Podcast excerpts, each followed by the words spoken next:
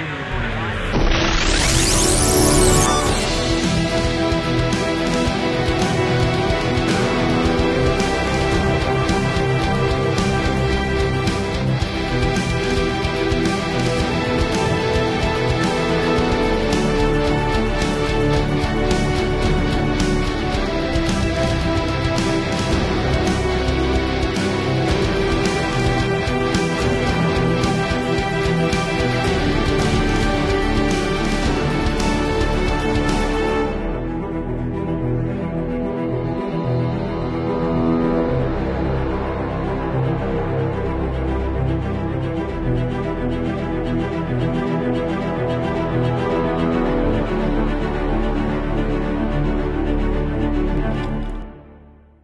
Willkommen zur 14. Ausgabe des Badcast, der Podcast von Batman-Fans für Batman-Fans, präsentiert von batmannews.de.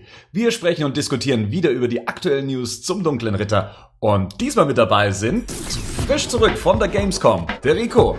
Hallo zusammen. Und nach seinem sensationellen Einstand bei der Trailerbesprechung zu Batman wie Superman wieder mit an Bord, der Henne.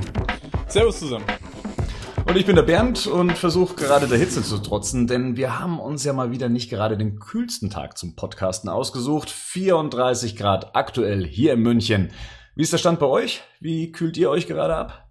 Oh, nackt vorm PC sitzen. Ich wollte gerade sagen, wollen das die Hörer echt wissen? ja. Verdammt, die Nacktantwort wäre auch meine gewesen. also ist heute ein Nacktcast einfach, ist auch gut. Ich habe nur meine David Hasselhoff Maske an und sonst nix. Ich, ich darf für mich die rote Badehose an. Ja, genau. Eine Badehose wäre schön gewesen bei mir. Na gut, äh, Rico, wie eingangs erwähnt, äh, warst du am gestrigen Mittwoch auf der Gamescom in Köln. Komm, erzähl, wie war es? Wie kann man sich das da vorstellen?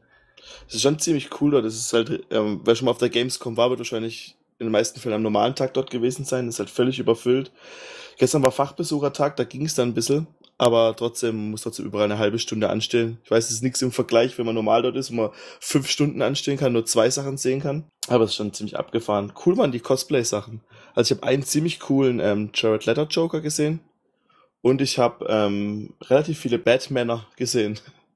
Wo ich mir auch denke, wer tut sich sowas bei der Hitze an? Ich meine, klar, klar ist die Halle klimatisiert, aber wenn dann so viele Menschen drin sind, da hilft doch die beste Klimalage irgendwann nichts mehr. Wie kommt es dazu, dass das äh, so Cosplay-lastig ist? Ich viele kommen, können auch zu irgendwelchen Spielen dazu. Zum Beispiel Mad Max hat richtig viele ähm, Cosplayer gehabt. Und ja, die laufen halt so rum, machen halt dann Werbung für die einzelnen Stände teilweise. Und manche sind halt einfach nur Fans, die dort so rumlaufen. Also ganz viel ist gerade so, ähm, dieses Free-to-Play-Spiel, League of Legends heißt es, glaube ich, da haben, das sieht man fast, oder allgemein von so japanischen Spielen sieht man unglaublich viele Cosplayer immer auf diesen Spiele-Conventions. Gibt ja vielleicht auch in Deutschland nicht so viel, so Conventions, wo man sowas machen kann.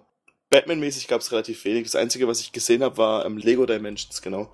Und da gab es einen Batman, der die Mystery Machine von Scooby-Doo gefahren ist. Das heißt, Batman Arkham Knight ist überhaupt kein Thema mehr für die Gamescom.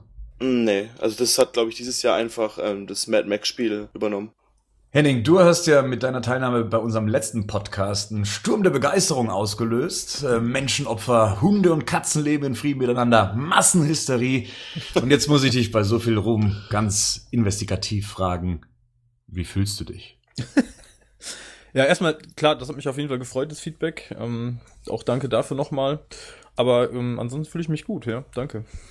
Bisschen wie Michael Keaton im Batman-Anzug, glaube ich, es ist einfach heiß.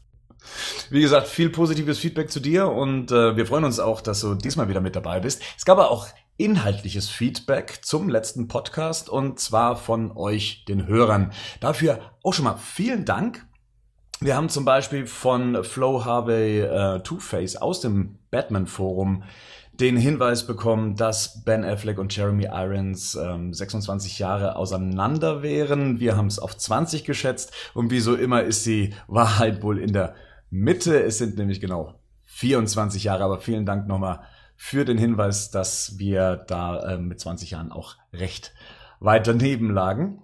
Masked Man hat auch gleich eine Frage gestellt zu unserer Theorie oder ich glaube die Annahme kam von mir, dass sich die CGI-Effekte von Batman wie Superman hoffentlich bis zum Start des Films dann noch verbessern werden und ähm, er war nicht der Meinung, er denkt, die Effekte, die wir im Trailer sehen, sind dann auch die finalen Effekte. Also seit so ähm, Trailer veröffentlicht werden übers Internet, hat sich da eigentlich immer noch was relativ viel getan, bis die Filme rausgekommen sind. Meiner Ansicht nach, da würde auch noch was passieren. Ich weiß auch bei Spider-Man 3, der ist wahrscheinlich, wie lang, wie alt ist, zehn Jahre alt, da war es schon, dass am Anfang, als äh, Spider-Man in Venom-Suit übergestülpt bekommen, noch gar kein CGI drin war. Und dann im Film später war das kommt alles CGI und das wird da auch so sein. Die werden noch relativ viel dran arbeiten. Auch so bei aktuellen Beispielen wie Terminator Genesis zum Beispiel, da waren auch die Effekte im Trailer schlechter als die, die man dann auf der Leinwand gesehen hat. Gerade bei Jurassic World haben die ja ganze Szenen noch geändert. Zum ersten Trailer, was dann im Film passiert ist, haben sie ganze Hintergründe geändert. Da denke ich, kann man ja vorher auch noch sagen, dass da einiges passieren wird. Auf batmannews.de selbst in der Kommentarsektion ähm, hat sich Andreas dazu geäußert, dass er es nicht so toll findet, dass Gotham und Metropolis in Batman wie Superman so nah aneinander liegen. Der Grund wäre, dass Superman sich dann ja auch um die Belange in Gotham dann eben kümmern würde und Batman dann dementsprechend auch ähm, ja arbeitslos werden würde. Henning, wäre es aber bei Superman nicht egal, wo Gotham liegt, er könnte sich auch um ja. deren Belange kümmern. Das, die Frage stellt sich doch eigentlich ständig. Ja, das stimmt. Das geht ja auch ein bisschen immer um die um die Art äh, nicht der, ja, der auch die Art des Verbrechens, was bekämpft wird. Ich glaube, äh, in den Comics äh, ist ja bei Superman meistens jetzt nicht so, dass er wie Batman jetzt irgendwie nachts da irgendwie die die normalen Verbrecher hops nimmt. Ähm, so könnte man sich das zumindest erklären. Aber wie gesagt, ich glaube, ähm, das ist immer schwierig. Das ist ja, das, da hast du ja recht. Das ist ein Grundsatzproblem, glaube ich, der, der Superman-Figur, wo man theoretisch ja sagen könnte, der müsste ja eigentlich global aktiv sein. Ne? Der könnte überall sofort in Sekundenstelle hingeflogen sein. Ähm, das ist natürlich grundsätzlich ein Problem. Wie grenzt man da die Lokalitäten ab? Ich meine, wenn sie es wie in den Comics lösen, indem man einfach auf Respektebene miteinander dann arbeitet, sobald die zwei auch miteinander arbeiten, indem Batman sagt, das hier ist mein Revier, äh, das sind meine Belange, halte ich aus meiner Stadt raus, glaube ich, wäre das auch eine gute Lösung für künftige Filme, das eben auch dann so zu handhaben. Florian hat sich auch äh, gemeldet in, den, in der Kommentarsektion von batmannews.de. Er schreibt, mal wieder ein toller Badcast, wie immer sehr informativ und unterhaltsam. Weiter so Guys. Ich bin ein Riesenfan geworden und das sagt einer, der mit dem Format nie was anfangen konnte. Ich glaube, das können wir auch direkt so stehen lassen. Vielen Dank dafür, gerade Leute von diesem Format auch zu überzeugen, die damit bislang nichts anfangen konnten. Und abschließend sagt äh, Bettstangel, ähm, vielen Dank für euren Podcast. Es war wieder einmal sehr interessant. Nur schade, dass ihr keine Zeit mehr hattet, den Suicide Squad Trailer zu behandeln. Wann darf man hiermit rechnen? Ja, ich nehme an, das wird das große Thema in diesem Podcast sein. Doch bevor es zu dem Hauptthema geht, wollen wir noch über ein paar Themen sprechen, die in der Zwischenzeit sich so angesammelt haben.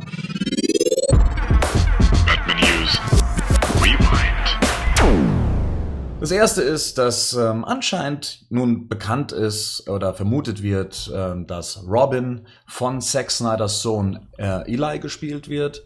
Im Empire-Artikel ähm, wurde bekannt, dass Ben Affleck während den Dreharbeiten ein Haarteil trug. Ähm, Batman ist 45, 46. Tao Okamoto hat sich als Mercy Graves bestätigt, also der Assistentin von Lex Luthor. Wir wissen inzwischen, wie der Film anscheinend beginnt, und zwar mit einer Reizszene. Das ist diese merkwürdige Szene, die wir auch im Trailer gesehen haben und nicht zuordnen konnten. KG Beast scheint mit dabei zu sein. Die mysteriöse Rolle von Jenna Malone scheint sich langsam zu verdichten. Zumindest sind sich immer mehr Quellen sicher darüber, wen sie im Film spielen soll. Und es soll sich dabei nicht um den weiblichen Robin Carrie Kelly handeln. Aquaman wird im Film nur einen kleinen Cameo haben. Und wir wissen, dass Wayne Manor tatsächlich nicht mehr der Landsitz oder zumindest ähm, unter der Adresse Bruce Wayne nicht mehr zu finden ist, sondern der sitzt inzwischen in einem Glashaus. So, was für ein Thema ist für euch interessant? Das Haarteil. Hm. Henning. uh, ich lasse die Wahl trotzdem an Rico, auch wenn ich jetzt nicht beim Haarteil dabei bin. Nee, ähm, Robin kann interessant sein, weil ich glaube, der Sohn hat schon in ein, zwei anderen Filmen kleinere Rollen übernommen. Ich glaube, in 300 hat er eine junge Form von Leonidas gespielt. Es wird ja zeigen, dass man vielleicht doch was noch sieht, was mit dem Robin passiert ist. Mit der, mit der Besetzung von, von Eli sollte es dann wirklich auch so der Fall sein. Bedeutet das aber auch gleichzeitig, wir sehen tatsächlich keinen richtigen Schauspieler in der Rolle. Das heißt, es wird tatsächlich vielleicht nur eine Flashback-Sequenz sein, wie es bei 300 war, wie es auch bei Watchmen war. Da hat er ja die junge Version von Rorschach gespielt. Und deswegen gehe ich mal davon aus, es wird wirklich eine kurze Flashback-Szene sein, in der er einfach im Robin-Kostüm steckt, wenn er ihn denn spielen sollte. Wie alt ist er?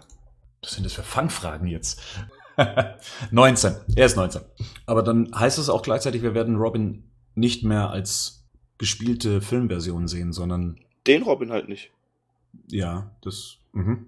Also wenn es mehr Robins gibt, es könnte zum Beispiel der erste oder der zweite Robin sein. Wobei, wenn ich, ich denke, dann werden sie nicht, nicht den bekanntesten Robin nehmen, wenn es nicht der sein soll. Also es wird dann wahrscheinlich nicht Dick Grayson sein, könnte ich mir vorstellen. Ja bin da eher zwiespältig. Ich hätte lieber einen richtigen Schauspieler in Anführungsstrichen gehabt, weil das auf jeden Fall noch die Option gelassen hätte, auch vielleicht in Folgefilmen die Figur nochmal aufzugreifen. So wird das dann natürlich schwierig, wenn wir jetzt jemanden besetzt haben, der wirklich dann nur in einem Flashback da ist, würde man dann die Rolle nochmal neu besetzen müssen. Ich hätte es besser gefunden, wenn man da gleich von vornherein jemanden genommen hätte, der die Rolle dann auch theoretisch richtig spiel hätte spielen können. Ich weiß jetzt nicht, kenne Eli Snyder jetzt nicht so gut, ob ich kann ich nicht beurteilen, ob der wirklich in der Lage wäre, auch eine Figur vernünftig zu spielen. So viel hat man von dem jetzt glaube ich auch tatsächlich nicht gesehen bisher in den Filmen. Ähm, ja, also das wäre mir lieber gewesen. Gleichzeitig lässt das ja schon den Rückschluss auch zu, dass mit der Figur jetzt nicht weiter großartig geplant wird. Würde ich jetzt sagen. Es kann ja sein, dass es einen anderen Robin noch gibt, zum Beispiel Dick Grayson, der zu Nightwing geworden ist, und dass man in einer äh, Flashback-Szene ähm, sieht, wie halt Jason Todd oder so umgebracht wird. Ja, klar, ist denkbar. Ja. Und dann hast du jetzt ja trotzdem noch einen Robin und könntest theoretisch noch einen neuen Robin in, in Form von Tim Drake oder von dem Mädchen, wie heißt die? Carrie Kelly, könntest du dann theoretisch noch casten. Nee, ich hatte jetzt nur gerade klar, kann man das alles machen. Ich habe nur auch so ein bisschen im Hinterkopf, wo gehen danach die Solo-Filme eigentlich hin? Also wenn Batman jetzt in dem Film natürlich auch schon, ähm, wir hatten es ja gerade schon gesagt, schon irgendwie 45, 46 ist, ist jetzt die Frage, wo geht zum Beispiel ein Ben Affleck Solo-Batman-Film hin? In welche Richtung? Wird da die Zeitlinie weiter quasi ähm, geschrieben? Ähm, dann wird Batman natürlich irgendwann sehr alt sein. Oder geht man wieder zu, zurück zu den Ursprüngen und zeigt dann sozusagen die Geschehnisse vor dem ähm, Batman vs. Superman? Ähm, das ist halt die große Frage und da wäre es natürlich besser gewesen, wenn man sich die Option einfach offen gehalten hätte, dass man da quasi noch einen Robin auch irgendwie einbauen kann. Gut, dann Gehen wir mal kurz zu Jenna Malone. Ich glaube, das ist so das zweite größere Thema. Dazu muss man auch gleich sagen, ich habe es auf batmannews.de auch mit einem Spoiler versehen und hier kommt auch schon direkt die Spoilerwarnung für dieses Thema. Vorsicht, Spoiler. Lange Zeit drehten sich hier äh, einige Gerüchte um Jenna Malone, die seinerzeit am Set von Batman wie Superman gesehen wurde. Schnell kamen Gerüchte auf, ja, durch rot gefärbte Haare muss das Carrie Kelly sein. Und nun wurde von Batman On Film im deren Podcast sowie von Latino Review bestätigt, die das auf der Comic Con von einigen Quellen erfahren haben wollen, dass Jenna Malone Batgirl spielen wird. Jetzt keine unwichtige Rolle, muss man auch dazu sagen. Also zumindest was die Bedeutung der Figur angeht. Batgirl oder Barbara Gordon? Weil, so wie ich das verstanden habe und wie ich es auch bei dir gelesen habe, ähm, spielt sie keine Superheldenrolle, sondern eine nette kleine Rolle. Also ich glaube auch, dass sie nicht im Rollstuhl sitzen wird. Ich glaube, dass wir es hier nicht mit der Oracle-Version ja, ja. zu tun haben werden, sondern tatsächlich mit der Batgirl-Version. Also nicht im Kostüm. Das glaube ich jetzt nicht. Ich denke halt, dass sie als ein auch vielleicht inzwischen zurückgezogenes Batgirl als Barbara Gordon in Erscheinung treten wird. Wir sind ja gerade im Spoiler-Bereich. Und es gibt ja die Gerüchte, dass ähm, äh, Jim Gordon schon tot ist und sich deshalb vielleicht zurückgezogen hat. So als Darstellerin findet ihr sie die richtige Person für Gemma Malone? Das letzte Batgirl, was wir gesehen haben, war Alicia Silverstone. Ich kann die als Darstellerin wirklich äh, schlecht beurteilen, weil ich die einfach viel zu wenig kenne und von daher bin ich da relativ offen. Ich finde es einfach nur interessant und spannend und blick da mit Zuversicht äh, drauf, was die da was die da machen, wie sie Batgirl oder Barbara Gordon einbauen, weil das mit sicher interessant werden kann. Wir hatten ja auch, wenn wir uns dran erinnern, in dem Trailer diesen Zeitungsausschnitt, äh, den Ben Affleck oder den, den Bruce Wayne ähm, geschickt bekommt, ähm, wo ja auch ähm, draufsteht, dass er seine Familie hat sterben lassen. Vielleicht geht das auch in so eine Richtung, vielleicht benutzt man auch Batgirl da nochmal oder Barbara Gordon, muss man mal gucken. Also vielleicht ähm, wird das auch nochmal zu dramatischen Zwecken einfach eingebaut. Wie wünscht ihr euch die Einbindung von ihrem eine große Rolle, schätze ich mal, wird sie nicht spielen. Sie wird wahrscheinlich mal kurz auftauchen, ihn dran erinnern. Also eine Figur, die hier schon mal eingesetzt wird, um vielleicht für spätere Filme dann eingesetzt zu werden. Ich mag Barbara Gordon ähnlich wie ich ähm, Dick Grayson mag, weil es so meiner Ansicht nach die Charakter sind, die ähm, zwar von Bruce viel gelernt haben, aber in den späteren Verlauf dann auch ähm, seinen Respekt sich so weit verdient haben, dass er auch, auch wenn er es nicht zugibt, so indirekt auf sie hört und die meiner Ansicht nach eine gute Chemie miteinander haben. Und deshalb mm, mag ich Barbara Gordon auch später, dann, wenn sie im Rollstuhl sitzt als Oracle. Batgirl bin ich nicht so der große Fan von, muss ich ehrlich sagen. Das ist genauso wie Supergirl, das sind einfach Sachen, die ich nicht so spannend finde. Aber das alles drumherum, die, Gesch äh, die Figur an sich von Barbara Gordon, ein ehemaliges Batgirl, das vom Joker nieder niedergeschossen und teilweise auch mehr gemacht wurde, finde ich eigentlich ganz interessant. Vor allem, weil es danach trotzdem noch mit Bruce zusammenarbeitet. Also ich finde auch den Ansatz mit Oracle auf jeden Fall besser, ähm, muss ich jetzt dazu sagen. Ähm, Batgirl jetzt als noch aktive Verbrechensbekämpferin fände ich jetzt auch nicht so spannend. Ähm, den Oracle-Ansatz finde ich aber, den fände ich super, weil man damit, glaube ich, auch gerade, das hat man auch in den Arkham-Spielen gesehen, natürlich damit viel arbeiten kann. Also auch heute mit der ganzen Technik, äh, wenn die ständig verbunden sind, ähm, ihr sie auch ihm viel helfen kann, was die Orientierung angeht, was so technische Spielereien angeht. Also ich glaube, das fände ich einen spannenderen Ansatz, als jetzt zu sagen, man baut sie irgendwie Richtung Batgirl auf. Das ähm, fände ich jetzt ehrlich gesagt nicht so besonders prickelnd. Also ich habe immer so ein bisschen ein Problem mit Oracle gehabt. Ähm, das liegt unter anderem an der Darstellung, wie sie Ende der 90er, Anfang 2000 dargestellt wurde. Sie war immer so ein bisschen so die die, die leicht nervige, immer besser wisserische Barbara Gordon, die ähm, so ein bisschen im Selbstmitleid auch ähm, ja versunken ist und äh, immer so das schlechte Gewissen von Batman dargestellt hat. Also ich hatte zumindest zu der damaligen Zeit sehr große da äh, Probleme mit ihrer Darstellung, ähm, weil das mir zu zickig war. Und wenn ich mir das aber so ansehe, wie es jetzt zum Beispiel bei dem Videospiel Batman Arkham Knight der Fall ist. Da finde ich es eigentlich eine super Ergänzung. Ja, das finde ich halt auch gerade, wenn wir schon über Arkham Games reden, gut gemacht. Dass da, ähm, dass sie ihm trotzdem unterstützt und trotzdem ihm sagt, dass er weitermachen muss und so. Und auch wenn Batman vielleicht mal selber nicht weiß, wohin. Und das hat mir da ganz gut gefallen. Das Batman News Top-Thema. Na gut, ich glaube, damit können wir mal so unseren News Rewind abschließen und kommen zu unserem Hauptthema, dem ersten Footage, ich möchte es nicht Trailer nennen, sondern dem ersten Footage zu Suicide Squad. Das war die erste große Überraschung auf der San Diego Comic Con beim Warner Bros. Panel. Die komplette Entourage und die Hauptdarsteller waren da, außer Jared Leto, der wahrscheinlich gerade wieder irgendwo unterwegs war auf den Bühnen dieser Welt mit seiner Band. Als Bonusdreingabe gab's für die Fans vor Ort eben eine Art Trailer mit dem Material, was gerade so halbwegs fertig wurde. Wenig später wurde der Trailer dann, naja, etwas unfreiwillig vom Warner Bros. dann eben auch für die breite Masse freigegeben. Und die Reaktionen auf den Trailer waren großartig. Ähm, 15 Millionen Views, das waren teilweise mehr, als es der Trailer zu Batman wie Superman geschafft hat, wobei der sich nochmal auf Kanäle aufteilt. Aber das ist natürlich schon eine großartige Leistung. Wie habt ihr den Trailer zur Suicide Squad empfunden? Was war euer erster Eindruck davon? Also ich war auf jeden Fall, als ich die ersten Bilder gesehen habe, sehr skeptisch, was das ganze Projekt betrifft. Das sah für mich irgendwie alles sehr billig aus. Das sah aus wie, das hatte so TV-Serien-Niveau für mich. Und ich muss ehrlich sagen, dass der Trailer mich dahingehend positiv überrascht hat. Ähm, ich fand den äh, stilistisch interessant und ich muss ganz ehrlich sagen, dass auch die Musik ähm, sein Übriges dazu tut, weil ich fand die ganze Musikuntermalung mit dem ähm, Song ähm, wirklich richtig gut gemacht. Und bin jetzt deutlich zuversichtlicher, dass das klappen und funktionieren könnte, als ich. Das war, bevor ich bewegte Bilder gesehen habe. Mir hat er gefallen. Also ich fand's cool. Ich, hab, ich war eh schon optimistisch, auch als ich Jared Leto gesehen habe. Mir war damals schon klar, dass die Tattoos bleiben und mir hat's gefallen. Ich fand's gut, was man gesehen hat. Das war auch mein Eindruck. Ich bin von diesem Trailer einfach nur fasziniert. Ich habe ihn tatsächlich auch öfters gesehen als den Batman wie Superman Trailer. Mitunter auch wegen der musikalischen Untermalung und eben der Atmosphäre, die dieser Trailer aufbaut und weil er einfach auch wahnsinnig viel zum Entdecken, Rätseln und zum Eintauchen auch bietet.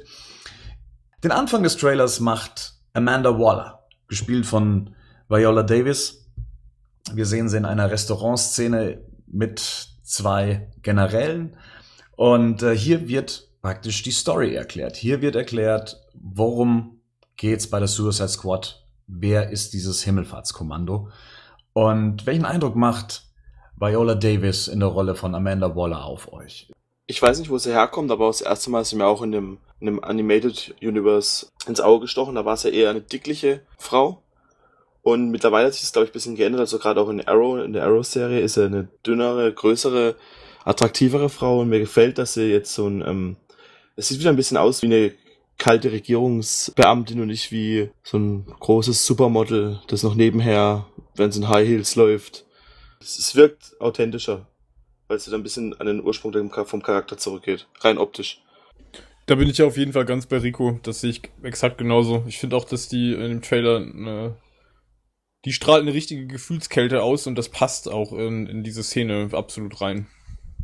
Das kann ich auch unterstreichen. Also gerade in dem Moment, wenn sie sagt, exactly, auf die Frage, dass es sich hier um die bösen Jungs handelt, da habe ich dann in dem Moment Gänsehaut bekommen, weil sie einen mit so einem eiskalten Blick auch ansieht und sie ist so überzeugt von der ganzen Sache und sie strahlt so eine Autorität aus. Also ich glaube, hier hat man tatsächlich die perfekte Besetzung gefunden für diese Rolle und das auch nur jetzt von dieser einen Szene aus beurteilt, muss ich sagen, großartig. Also ich glaube, besser hätte man ihren Charakter, so wie ich ihn kenne, und das ist auch hauptsächlich aus der Justice League äh, Animated Series ähm, der Fall, hätte man sie nicht besser treffen können, meiner Meinung nach. Und sie sagt ja, ähm, es hat eine längere Zeit gedauert, die ganzen Herrschaften einzusammeln. Jetzt wäre es soweit und sie hat dieses Loch in Anführungszeichen zugeschüttet, in dem sie sich eben befinden. Und dieses Loch nennt sich Bell Reef. Das ist wirklich großartig, wenn man erstmal Harley Quinn, wie sie da fast elfenhaft in diesem in dem Käfig schwebt sieht mit ihren Haaren dann die Musik einsetzt, ist wirklich sehr, sehr gut. Und ich weiß nicht, wie das euch ging. Ähm, ich habe ich hab da am Anfang gar nicht so richtig drauf gehört, was das für ein Song ist. Und man hört am Anfang, ich habe den dann mehrfach geguckt und ich glaube, das dauert auch ein Stück, wenn man den erst, das erste Mal guckt, bis man diese Zeile das erste Mal hört, The Joke's on Me.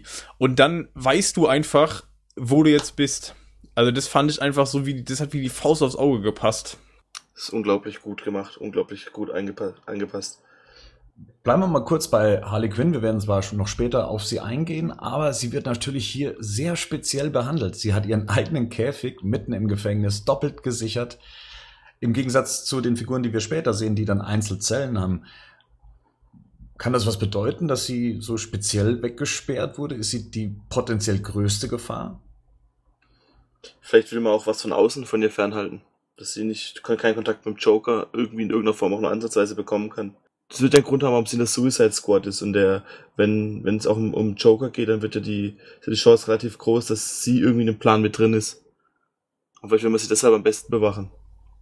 Aber ist doch interessant, wie man mit so einer kleinen Szene so viel sagen kann. Ne? Also ich weiß nicht, mich hat das an ähm, Hannibal Lecter erinnert. Es gibt in einem der Filme auch so eine Szene, der sieht fast genauso aus, der Raum. Da ist er auch in einem relativ großen Raum mit so einem Mini-Käfig, wo man sich auch fragt, äh, okay, das soll natürlich einfach darstellen, wie gefährlich er ist.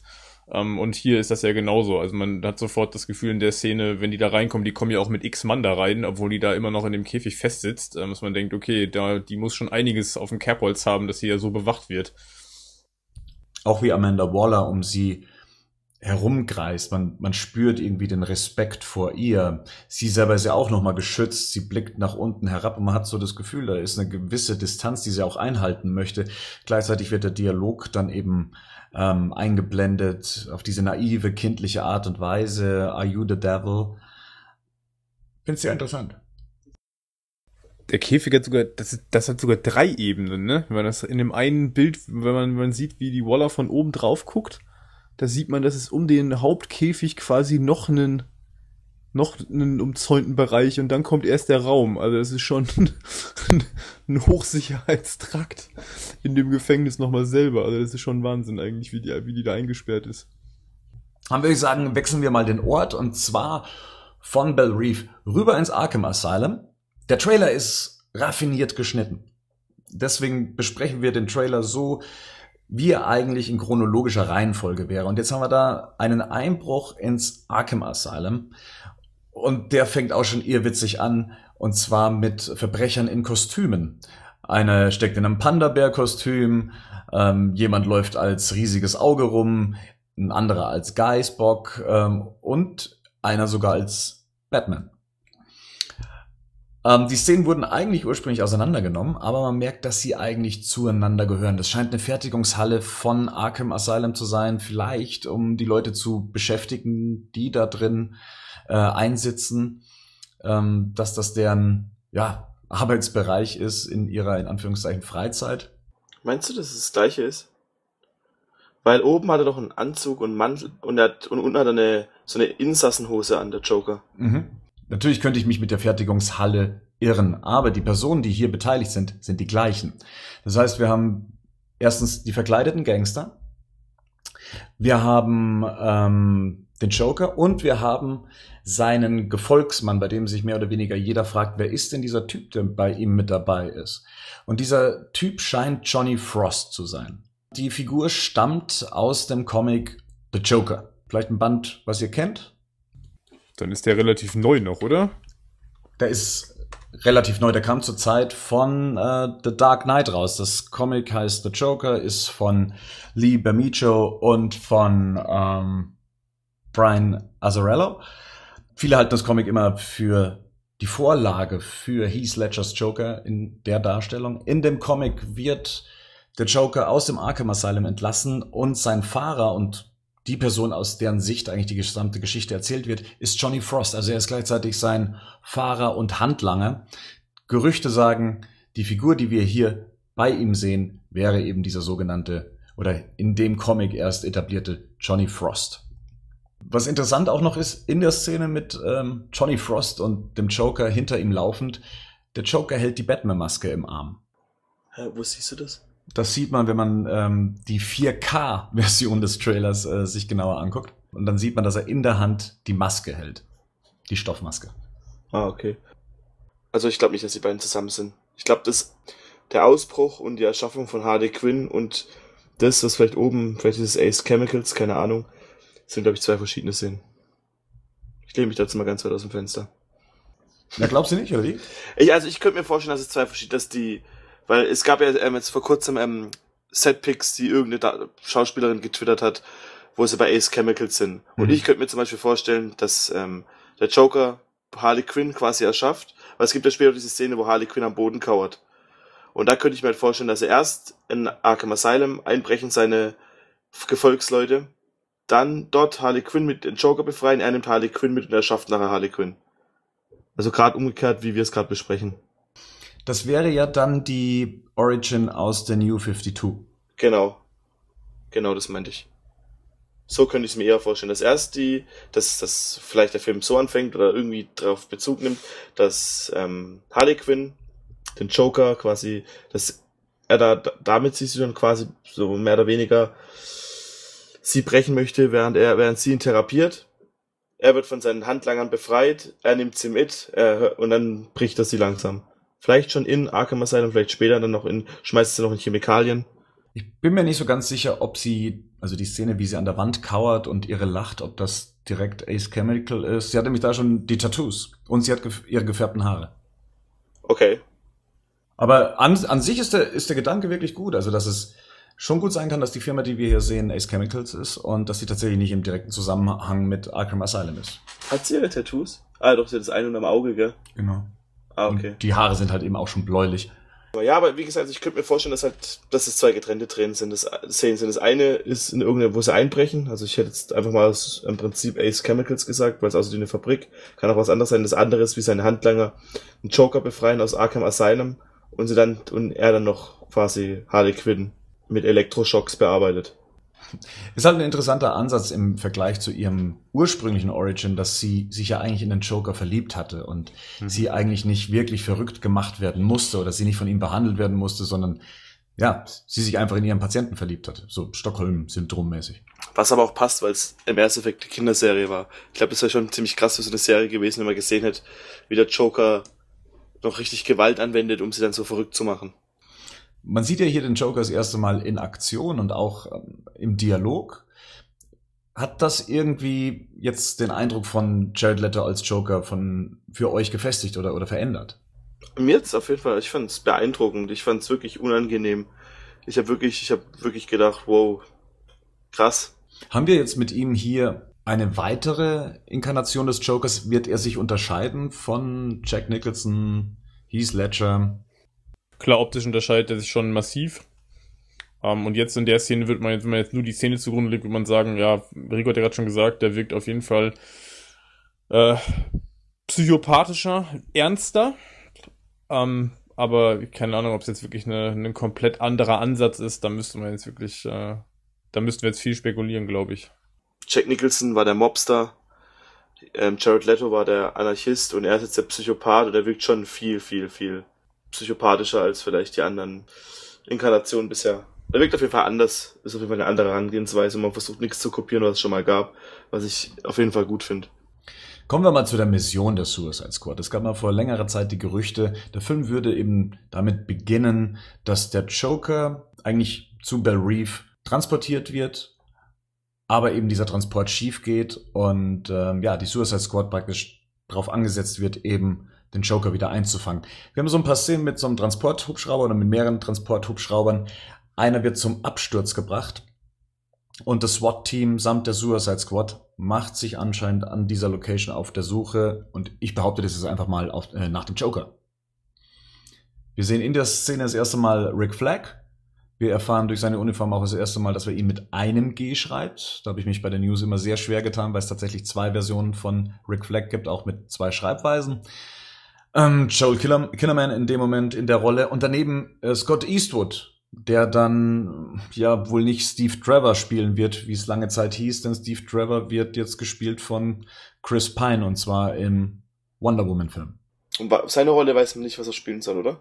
Zumindest wird es ja aus dem Trailer nicht klar und wie gesagt, dass, dass er Steve Trevor ist, das wurde jetzt damit eigentlich dementiert mit der Besetzung von Chris Pine.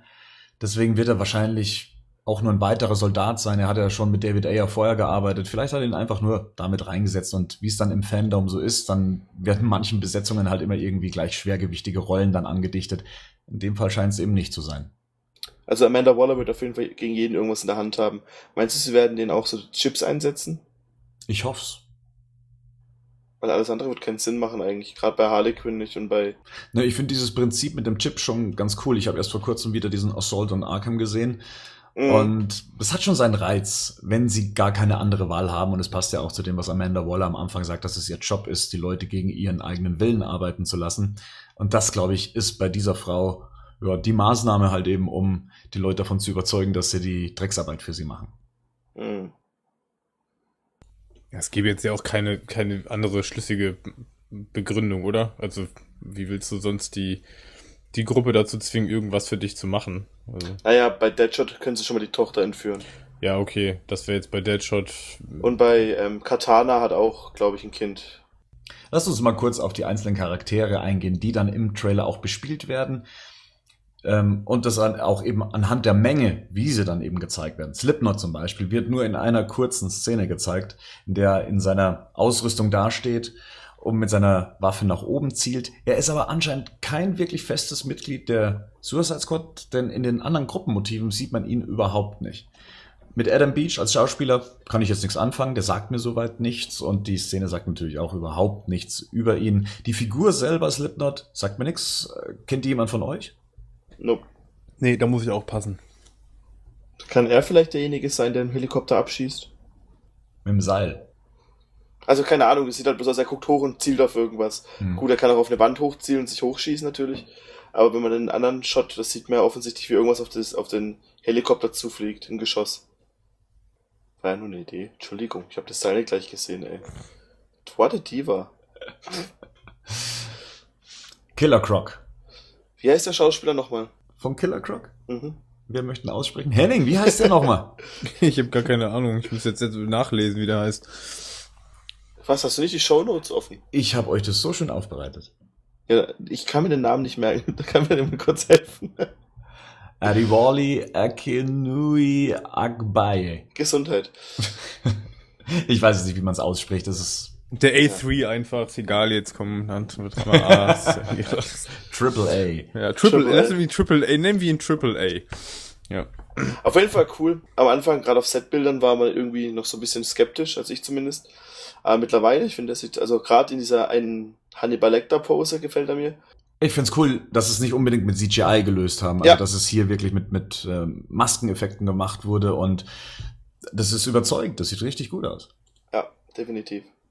Ja, gefällt mir auch. Was mir vor allem gefällt, dass Killer Croc jetzt hier nicht so ein, ähm, so ein Riesenmutant ist, wie das zum Beispiel in den Arkham-Spielen dann gelöst ist. Da ist der wirklich, glaube ich, riesig. Also, das hat mir zum Beispiel nicht wirklich gut gefallen. Da gefällt mir der Ansatz auf jeden Fall besser. Boomerang. George Digger Harkness. Und wir sehen hier Chai. Chai Courtney. Chai Courtney. Äh, ein Schauspieler, den ich. Den mag niemand irgendwie, gell? Aber weißt du, was mir das erste Mal aufgefallen ist? Bei Terminator Genesis war die ganze Zeit wie so ein Assi läuft. Ja. Weißt du, was ich meine? Mhm. Genau darauf wollte Ben, glaube ich, hinaus. Nee, ohne Genau. Scheiß, das, ich hab den bei Ter- Terminator Genesis hat er auch mitgespielt. Und er läuft immer wie so mit, jemand, mit dem er eigentlich nicht rumhängen will, weißt du? Da hat nur noch die Silberkette gefehlt. Ja, das zum Glück in dem Film jetzt. Also, grundsätzlich hatte ich nie was gegen diesen Mann. Selbst in Stirb, Stirb langsam 5 fand What? ich ihn ja sogar noch erträglich. What? Als Kyle Reese in Terminator Genesis fand ich ihn katastrophal.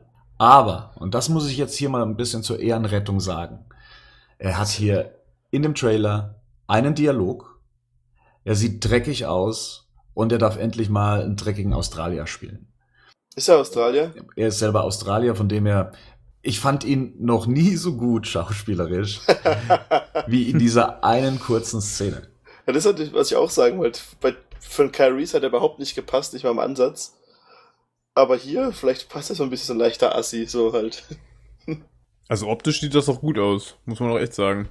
Ja, also auf jeden Fall besser als jegliche Comicvorlage von Captain Boomerang. Also, aber das ist auch nicht schwer. Das hätte ich auch besser malen können. Von den Ideen her.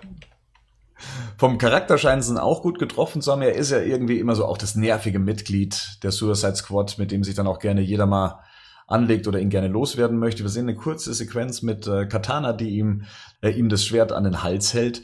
Da scheint es anscheinend so ein bisschen Beef unter den Mitgliedern zu geben. Dann kommen wir mal gleich auch zu Katana. Eine unbekannte Schauspielerin, ich glaube, das ist sogar ihre erste Rolle, Karen Fukuhara, äh, in der Rolle der Tatsutoro. Die Figur kenne ich eigentlich nur aus den Comics der, ich glaube, es sind die 80er Jahre in den äh, The Brave and the Bold beziehungsweise Team Batman Comics. Sie hatte ja dann nochmal einen größeren Auftritt in der letzten Animated Series ähm, Beware the Batman. Rico, du kennst sie ja hauptsächlich, glaube ich, aus ja, Arrow. Ja. Erschreckenderweise mochte ich die Figur irgendwie. Also ich weiß, wie gesagt, man kann jetzt nicht draus schließen, was im Film passiert, aber so wie es in, in der letzten Arrow-Staffel war, da mochte ich den Charakter wirklich sehr gerne. Auch ihre Beweggründe. Man weiß jetzt nicht, was davon übernommen wird, aber die Geschichte wird sich wahrscheinlich nicht so groß verändern. Und es hat mir schon gut gefallen. Über die Schauspielerin kann man nichts sagen. Ich glaube wahrscheinlich die Schauspielerin in Arrow war eine bekanntere Schauspielerin, als die, die es hier macht. Hat die Schauspielerin bei Arrow auch diese Narbe auf der Maske? Die trägt die Maske nur relativ am Ende, nur kurz. Und wie ich gerade sehe, hat sie da keine Narbe. Jetzt muss ich mal gerade gucken, wie es beim Comic-Vorbild aussieht. Denn die Schauspielerin hier bei der Suicide Squad hat eine erkennbare Narbe unterhalb ihres Auges, welches sich auch auf ihrer Maske fortsetzt. Und ah, okay. Ich sehe gerade, also in der Comic-Version hat sie diese Narben nicht. Das scheint dann speziell für den Film dann eben so designt worden zu sein. Kommen wir dann zu El Diablo, Gianto Santana, gespielt von Jay Hernandez. Wir sehen ihn einmal in seiner Zelle, er spielt dem Feuer, was ja so ein bisschen eben mit seinen Fähigkeiten spielt, und zwar eben, dass er den Umgang mit dem Feuer beherrscht, was wir dann in einer späteren Szene, die sehr kurz ist, auch sehen. Er scheint da in einer Art Behälter zu sein. Ich vermute mal stark, dass das irgendwie so die, wie nennt man das im Knast, wenn die Leute dann in Einzelhaft dann in so äh, bestimmte Gruben geworfen werden oder in, in so eine spezielle Zelle kommen. Isolationshaft? In so eine Isolationshaft, genau, richtig, danke. Und ich glaube, dass das hier auch der Fall ist. Man sieht ihn, wie er ähm, in irgendwas ist, was mit Wasser gefüllt ist. Er versucht darin mit Feuer zu spielen oder hat zumindest das Feuer im Griff. Und wenig später sieht man dann eben eine Szene, in der eben dieser Tank geöffnet wird und er rausgespült wird von einem der Wärter. Aber mit der Figur selber könnt ihr wahrscheinlich nicht so viel anfangen. Ich kenne es jetzt nur aus dem aktuellen Comic Run.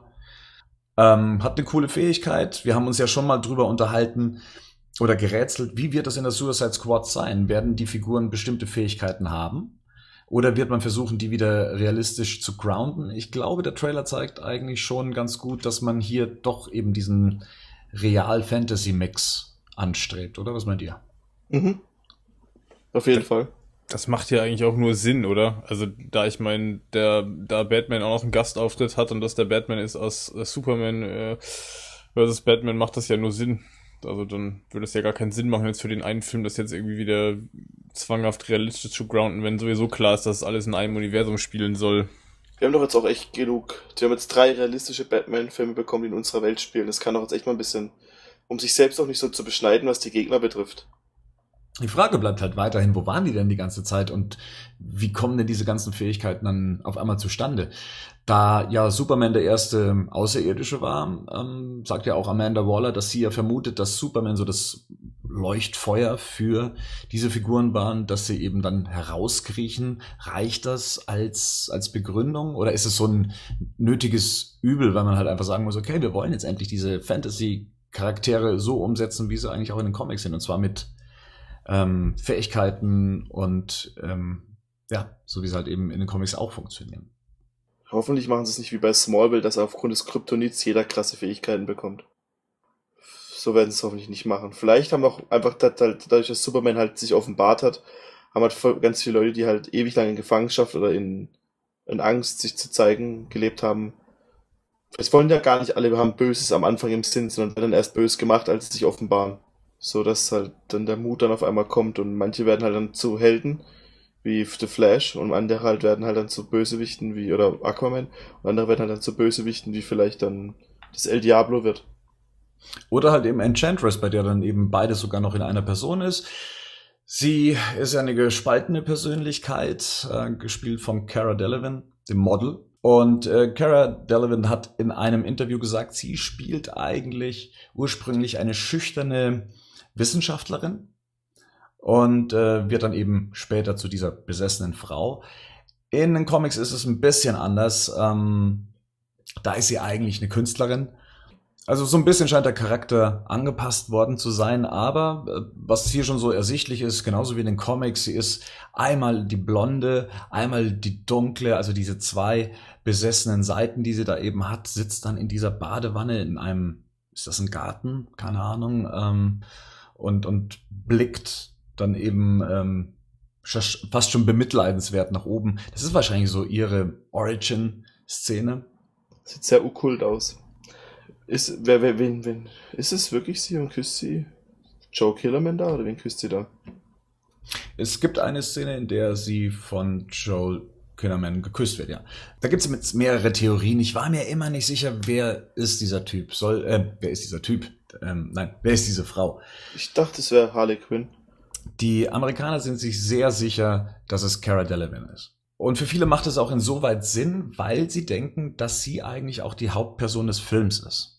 Es gab ein älteres Gerücht, in dem die Hauptmission der Suicide Squad sein soll, sie einzufangen, weil sie die mächtigste aller dieser Figuren ist. Und die möchte unbedingt Amanda Waller haben. Für Rick Flag wiederum wäre das die Motivation, dieser Mission nachzugehen, wenn er mit ihr schon vorher eine Beziehung hatte. Was anscheinend diese Szene zeigen soll. Wenn diese Gerüchte stimmen, wenn diese Vermutung stimmt. Ich finde von der Aufmachung her mit Brillen allem erinnert mich an Harley Quinn, aber kann auch die andere sein. So, und jetzt kommen wir zum großen Selling Point des Films. Der größte Star in dem ganzen Haufen, Big Willie. Hm, da bin ich echt irgendwie unschlüssig. Da, ich, keine Ahnung, ich weiß, ehrlich gesagt, kann ich das gar nicht wirklich begründen, aber ich tue mir da mit Will Smith in der Rolle irgendwie schwer. Ich weiß nicht warum. Da hätte ich lieber irgendwie ein unbekannteres Gesicht gehabt als ihn. Das ähm, kann ich mir irgendwie noch nicht so richtig vorstellen. Ähm, das ist mir, das ist mir zu, also das ist mir zu wenig, zu wenig Bad Guy mäßig. Ähm, mein Deadshot ist jetzt zwar auch kein reiner Bad Guy, aber ähm, ich bin mir noch nicht sicher, ob ich das ähm, bei Will Smith kaufe. Keine Ahnung. Genau, das wollte ich gerade eben sagen. Also ein purer Bad Guy. Ich glaube, so soll er im Film auch nicht dargestellt werden. Man sieht ja schon diese emotionalen Szenen mit seiner Tochter beim Einkauf, ähm, ein Element aus den Comics. Mhm. Ähm, ich glaube halt einfach, dass er wahrscheinlich noch derjenige in dieser Truppe ist, der sich da wohl irgendwie am meisten fehlplatziert sieht und ähm, dass wahrscheinlich seine Tochter gegen ihn benutzt wird, um der Suicide Squad beizutreten. Ja, genau, das denke ich auch. Also das sieht man jetzt auch schon, das wird ja auch schon so angedeutet. Er muss das machen und ich gehe davon aus, wie du schon gesagt hast, die Tochter wird das Druckmittel sein. ähm, könnte natürlich auch dann dazu dienen, dass man einen Charakter in der Suicide Squad hat, mit der man sich als Zuschauer, sag ich mal, auch moralisch vielleicht identifizieren kann. Ähm, dass man sagt, okay, der macht es wirklich auch nur, weil er gezwungen wird und weil er muss und weil er vielleicht eigentlich auch, sag ich mal, jetzt gar kein klassischer Böser in Anführungsstrichen ist. Ähm, ich weiß jetzt natürlich nicht, wie der Charakter hier dann gezeichnet wird im Film selber, müsste man halt einfach mal abwarten. Aber wie gesagt, ich tue mir einfach schon mit dem Erscheinen von Will Smith schon schwer. Ich kann es aber auch nicht, genau, auch nicht genau sagen, warum. Harley Quinn, ich habe so das Gefühl, sie wird, glaube ich, so einigen die Show stehlen. Voll. Es ist halt meiner Ansicht nach perfektes Casting für eine Rolle. Also da kann wirklich sich niemand beschweren. Ich finde, sie haben das gut transportiert, ihr Outfit, in die heutige Zeit und was ihr, was ihr Part im Film sein wird, wird man später noch sehen. Es gibt eine Szene mit ihr, da scheint sie eine Tänzerin zu sein. Zumindest ja, lässt sie sich eine Stange entlang gleiten in einer Club-Atmosphäre. Auch das wiederum scheint aus dem Comic The Joker zu stammen. Ähm, da hat ähm, Harley Quinn einen Kurzauftritt. Ähm, sie spricht, glaube ich, in einem Comic kein Wort, ist aber als Tänzerin in einem Club zu sehen und das erinnert schon sehr an diese eine Einstellung. Das heißt, in dem Comic ist sie nicht äh, die Psychologin, sondern da ist sie Tänzerin oder wie ist da die Geschichte von ihr? Sie ist da schon die finale Harley Quinn. Der Joker war im Arkham Asylum, mhm. wird entlassen und sie ist inzwischen in einem Club als Tänzerin eben tätig. Okay. Ist auf jeden Fall das gleiche Outfit, was sie im Dings trägt, im Lamborghini, oder? Das ist richtig. Das scheint dann eine Szene später dann eben zu Aber sein. sie hat kein Tattoo im Gesicht, oder? Doch. Doch, das Tattoo ist zu sehen. Also gerade dieses, ist es das ein Herz? Rotten, das ist da, genau. Und das Rotten kann man auch so erahnen. Ja, es ist ja die gleiche Frisur, sie hat die gleiche Ketten an, das Oberteil ist jetzt das gleiche.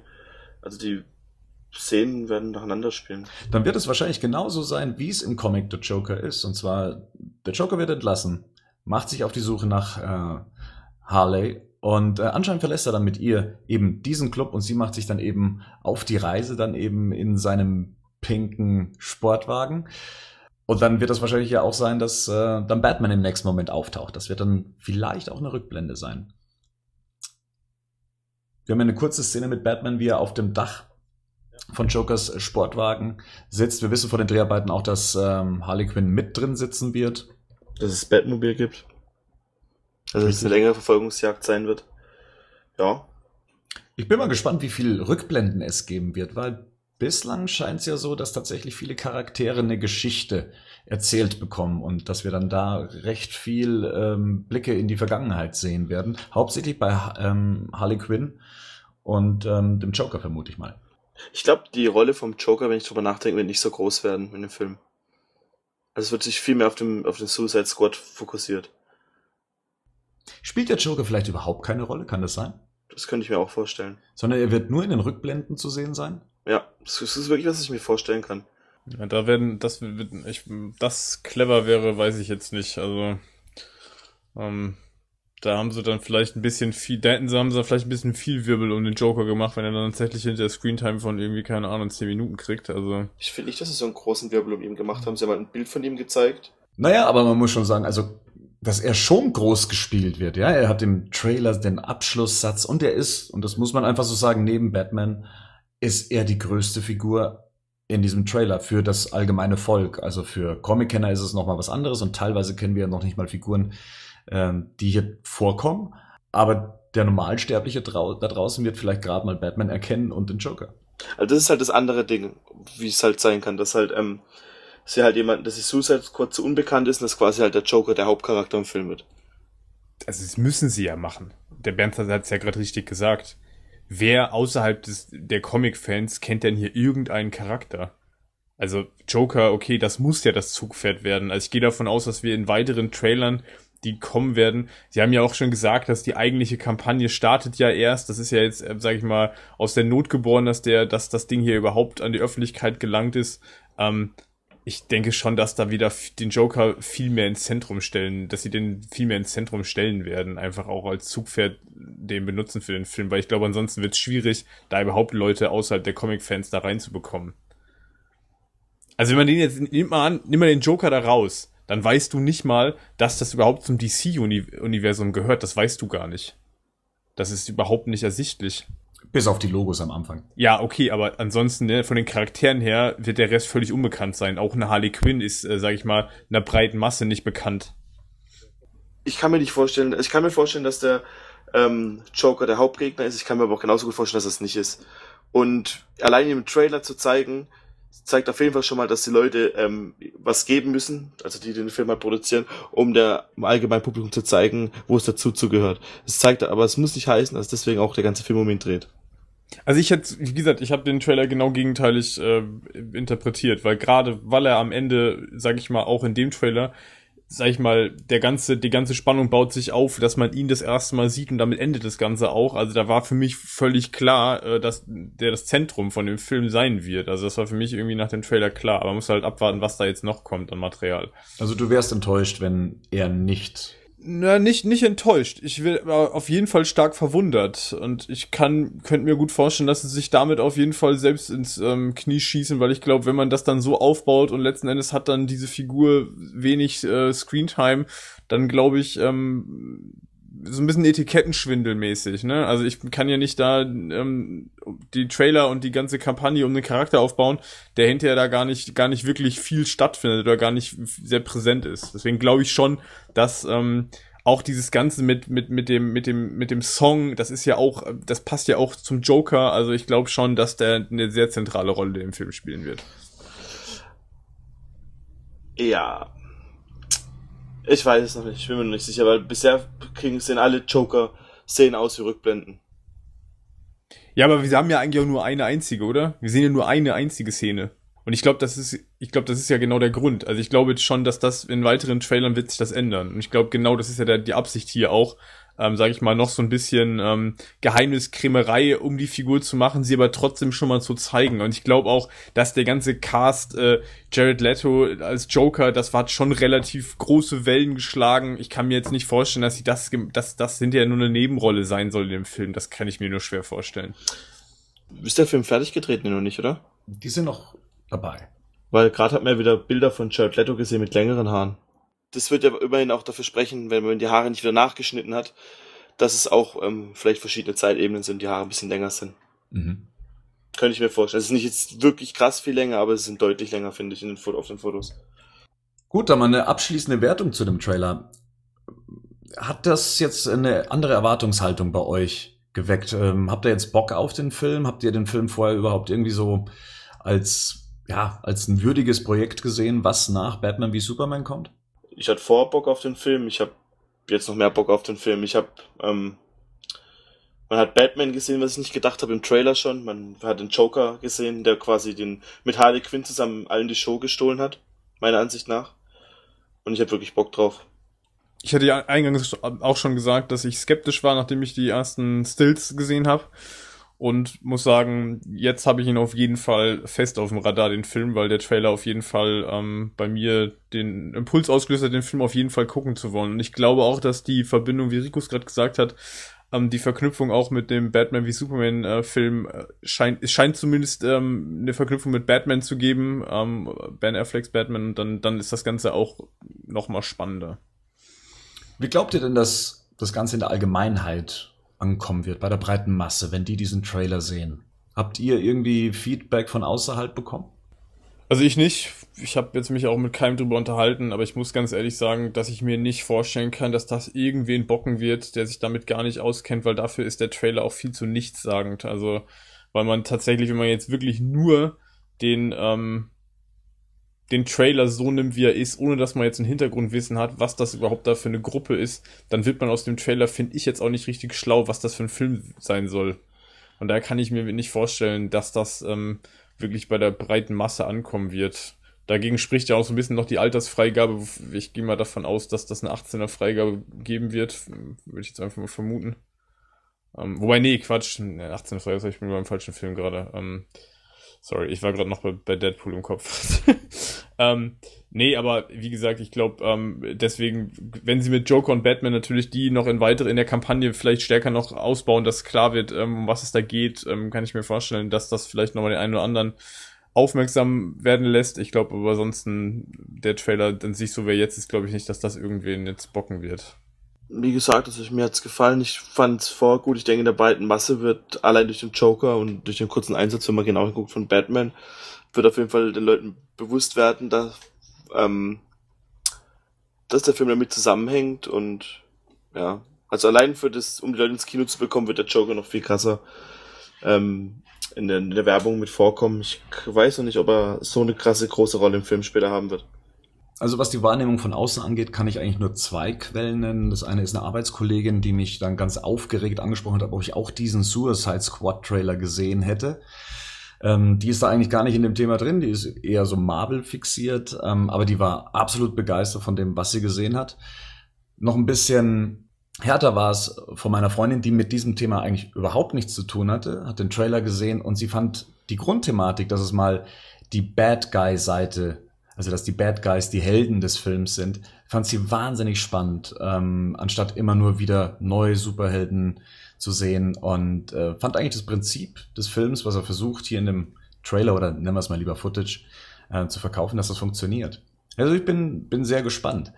Mm, jetzt merkt man ja an dem Trailer auch, okay, das ist so der Ton, den das DC-Universum anscheinend anschlagen wird. Also wir werden weiterhin eher so den ernsten Ton haben. Wir werden uns ganz krass von, von Marvel abheben. Ist das was für die breite Masse? Habt ihr so im Gefühl, nee, die Leute sind inzwischen so Marvel verwöhnt mit ähm, den, den spaßigen, unterhaltsamen Filmen, dass das vielleicht sogar ein bisschen verstörend auf den einen oder anderen wirken könnte? Ich glaube, das Problem wird eher den Leuten klarzumachen, dass es sich nicht um Marvel-Film handelt, dass sie nicht alle zusammengehören. Aber es gibt ja überall in jeder Gruppe eigentlich den Nerd, der dann sagt, das ist ja was ganz anderes. Die müssen sich halt, Batman ist halt ein Zugpferd und deshalb wird, werden die Filme auf jeden Fall am Anfang sich beweisen müssen. Und ich finde gerade Suicide Squad hat den Ton richtig gesetzt. Ja, ich denke, ich glaube, die Nolan-Filme haben ja auch gezeigt, dass ähm, es jetzt auch nicht immer ähm, ein Comedy-Ansatz sein muss, um äh, sowohl äh, gute Filme zu machen, als auch an der Kasse erfolgreich zu sein. Ich denke, da ist Platz für beides. Ich glaube, ähm, auch dieser Ansatz ähm, wird äh, gerade auch Leute ansprechen, die vielleicht ähm, von dem von der von dem Marvel Ansatz vielleicht ein bisschen müde sind. Ich bin ja auch habe ja auch letztes Mal im Podcast gesagt, ich bin ja auch so ein Grenzgänger. Also ich ich gucke ja auch beides an und ähm, finde auch beides auf seine hat auf seine Art Reiz und ich glaube deswegen ist da durchaus Raum da. Ist natürlich einfach spannend dass wir jetzt so zwei gegenläufige Ansätze haben.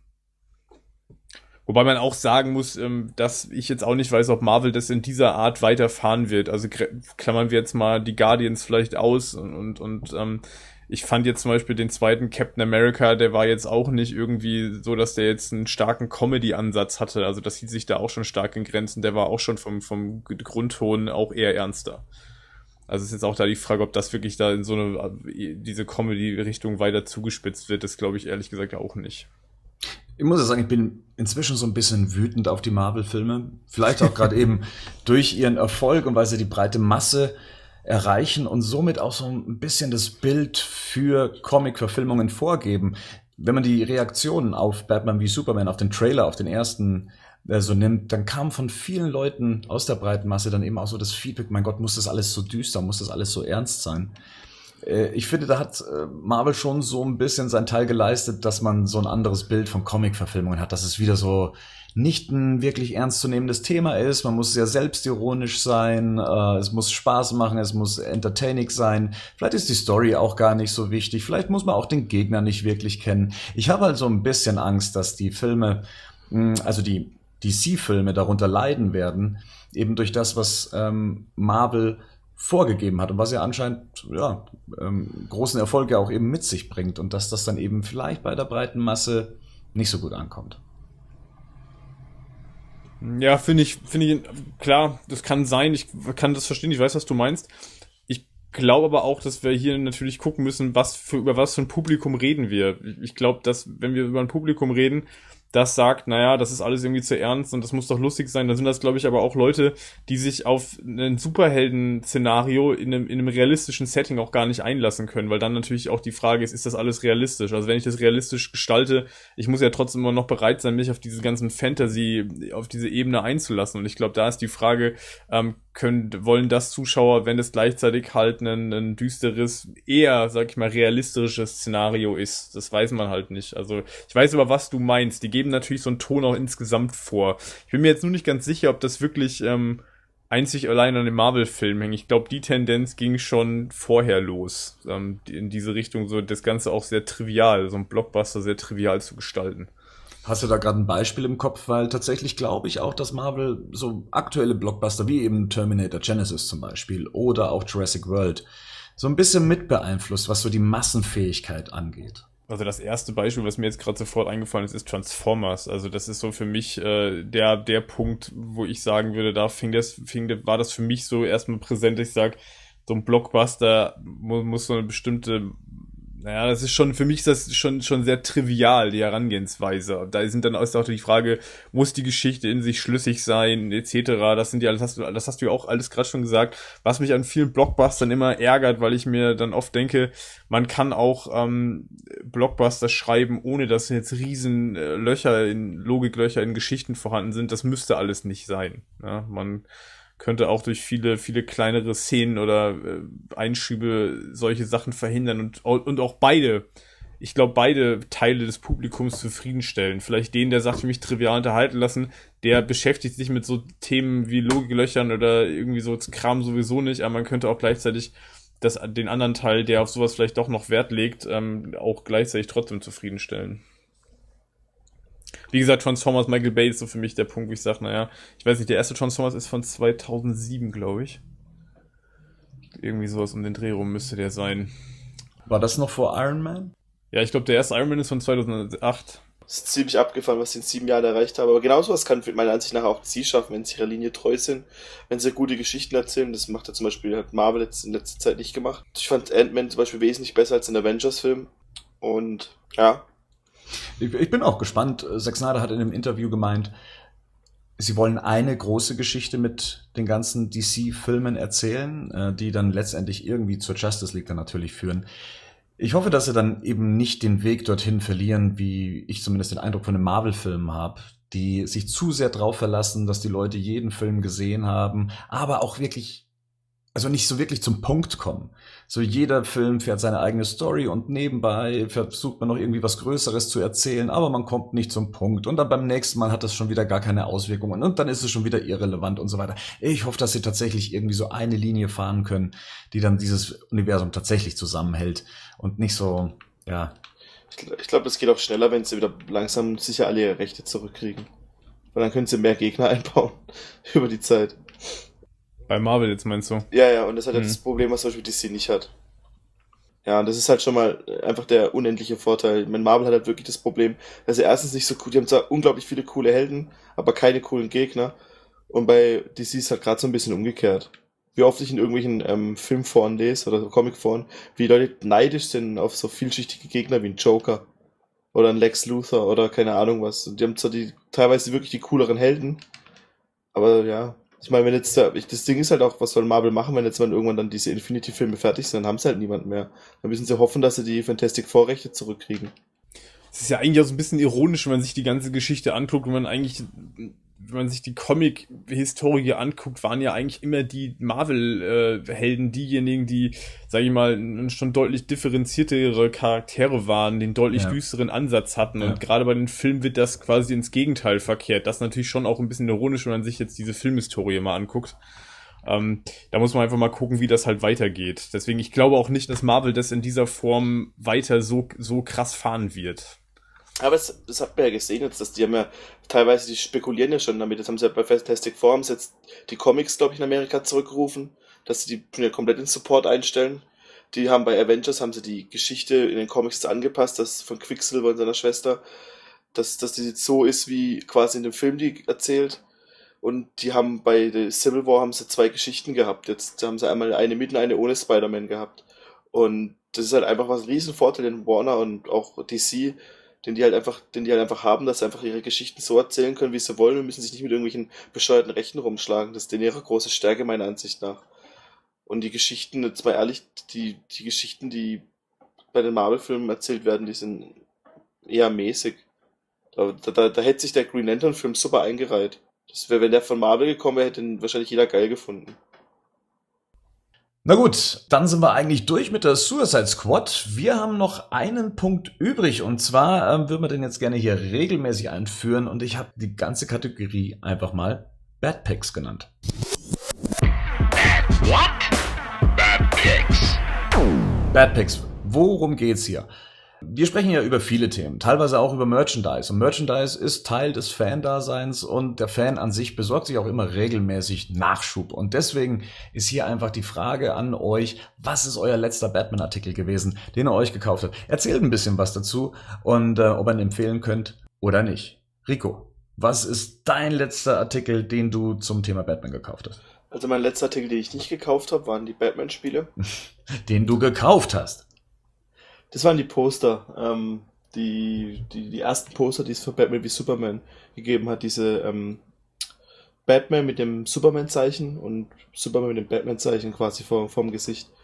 Und die habe ich heute eingerahmt bei mir im Zimmer und die sehen wirklich sehr, sehr, sehr schön aus. In meinem Zimmer kommen sie gut und sind gr- größer, als ich gedacht habe. Sind, glaube ich, 90 auf 60 Zentimeter, glaube ich Mhm. wenn ich mich nicht täusche. Und sind auch am, gefallen mir wirklich gut. Ich hab's halt, ich rahm halt sowas immer ein. Ich finde, dann kommt Filmposter immer ein bisschen besser rüber. Ich finde schön, dass sie das 2016 rausgemacht haben. Und ja, das war das letzte, was ich mir gekauft habe.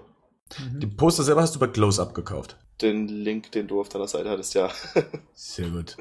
Ähm, du hast ja vorher noch scherzhaft gemeint, ja, Arkham Knight äh, hättest du ja nicht gezahlt, ähm, beziehungsweise nicht gekauft zumindest, aber das war ja dann auch einer deiner letzten Artikel. Aber ich glaube, wenn du äh, zu Arkham Knight was gekauft hast, dann waren es die letzten DLCs. Das kann man kurz sagen, ich habe zweimal Batman umsonst bekommen, das Spiel.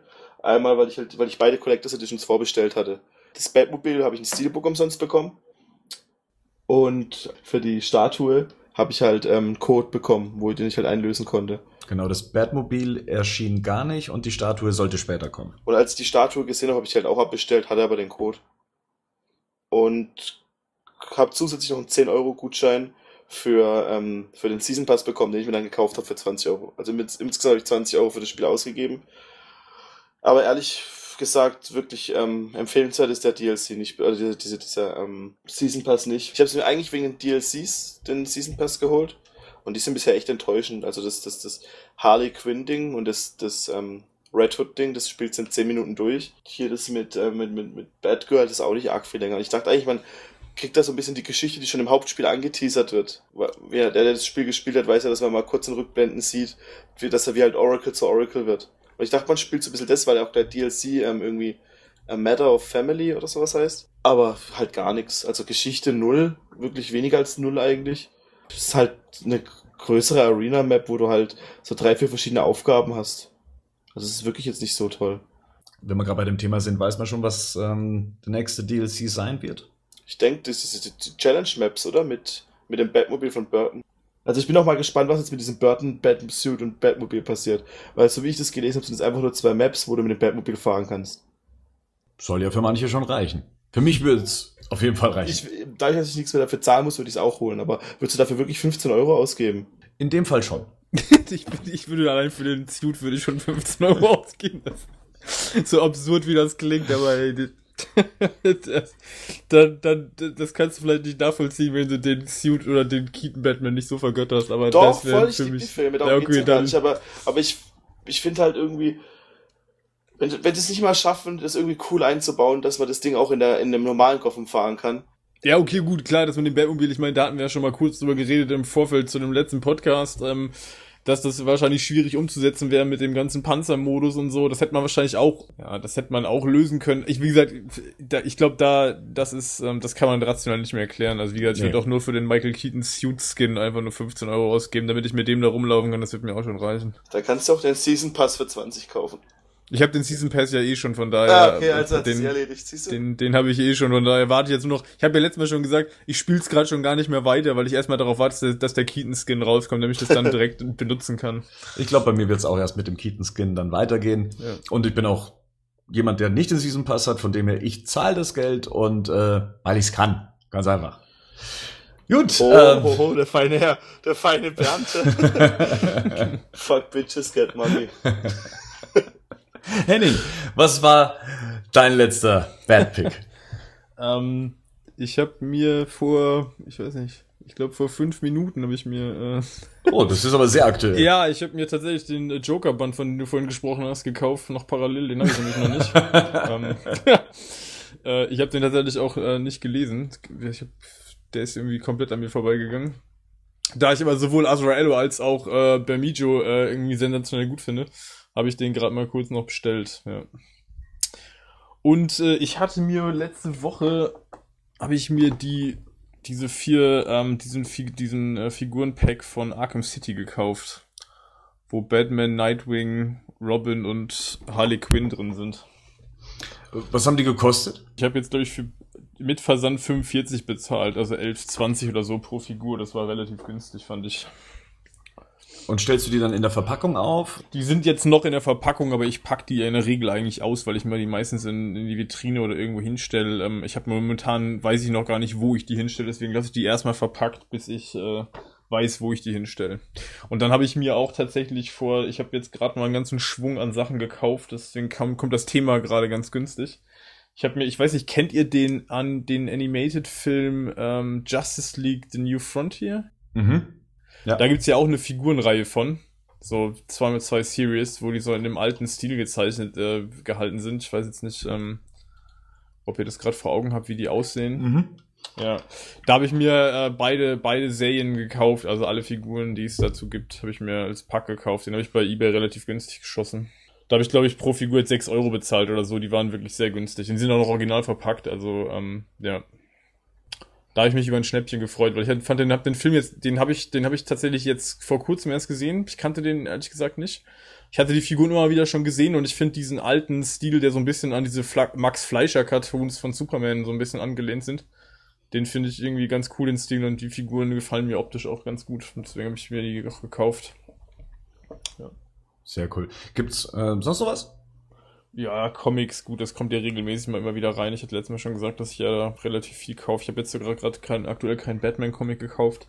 Wobei den Earth One, das habe ich letztes Mal ja schon gesagt, ähm, den habe ich, ähm, der ist jetzt auch noch gar nicht so lange, habe ich den noch gar nicht, aber ich habe ihn jetzt zwischenzeitlich gelesen, den, den, das Volume 2 und muss sagen, ähm, also ich, das kann ich wirklich nur jedem Batman-Fan ans Herz legen, sich die beiden Bände zu holen. Also Batman Earth One Volume 1 und 2.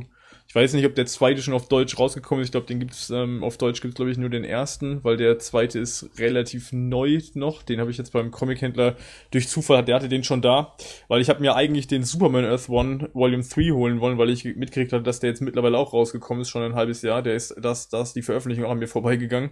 Und dann sagte der zu mir, ja, ich habe das Batman-Ding auch noch da. Und habe ich gesagt, ja, okay, gib mir den auch gleich. Und ähm, das ist wirklich sensationell gut. Das kann ich wirklich nur jedem empfehlen. Ja, cool. Apropos Comics, äh, du hast mich ja mit deiner Empfehlung zu der Eagle Moss Reihe ähm, Ja. aus dem letzten Podcast ja jetzt in den Ruin getrieben.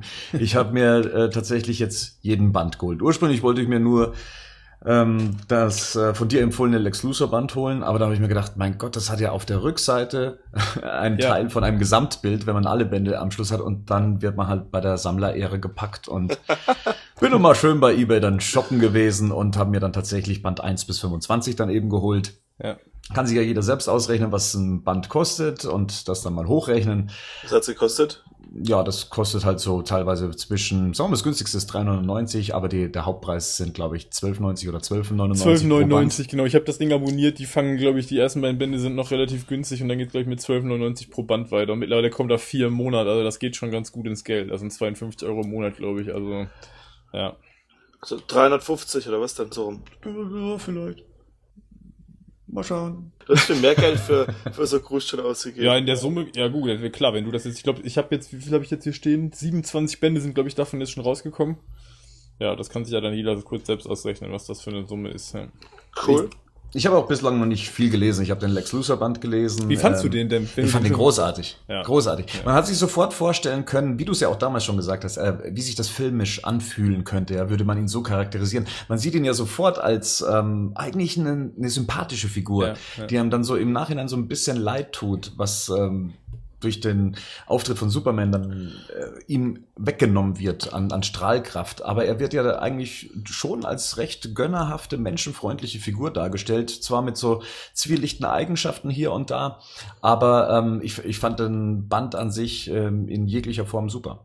Ja, jetzt bin ich mal gespannt, was die anderen Bände noch so liefern. Also äh, es sind viele mit dabei, die hat man einfach schon so als Comicsammler auch gehabt. Die ersten zwei Bände sind Hasch, Ja, klar, ich meine, äh, genauso wie die Robin-Geschichte. Oder und, Long ähm, Halloween, ich glaube, den hast du wahrscheinlich auch schon, ne? Das sind so Genau. Klassiker, die hat man normalerweise als Comicleser oder zumindest ein bisschen sich dafür interessiert, wahrscheinlich im Regal stehen, ja, das stimmt schon.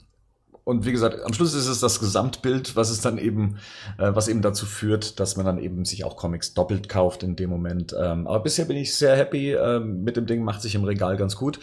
Ich habe die abonniert von, von, von Tag 1. Ich hatte sogar diesen Probelauf da direkt mit. Die haben am Anfang so einen Probelauf mit fünf Ausgaben ähm, gemacht. Da war ich auch schon mit dabei und äh, habe die jetzt alle hier im Regal stehen. Deswegen. Es ist jetzt noch erschienen 26, das ist Justice League ähm, The Nail, also der Nagel, und dann wieder ein Batman-Band, über den ich mich echt gefreut habe, weil den, den hatte ich auch noch nicht. Das war Schatten über Gotham, den hatte ich noch nicht. Das ist auch so eine Elseworld-Geschichte, wo der spielt in den 30er Jahren. Ähm, das, den habe ich noch nicht gelesen, aber ich hatte den auch noch nicht. Ähm, habe ich mich ganz hab ich drüber gefreut, dass der da erschienen ist.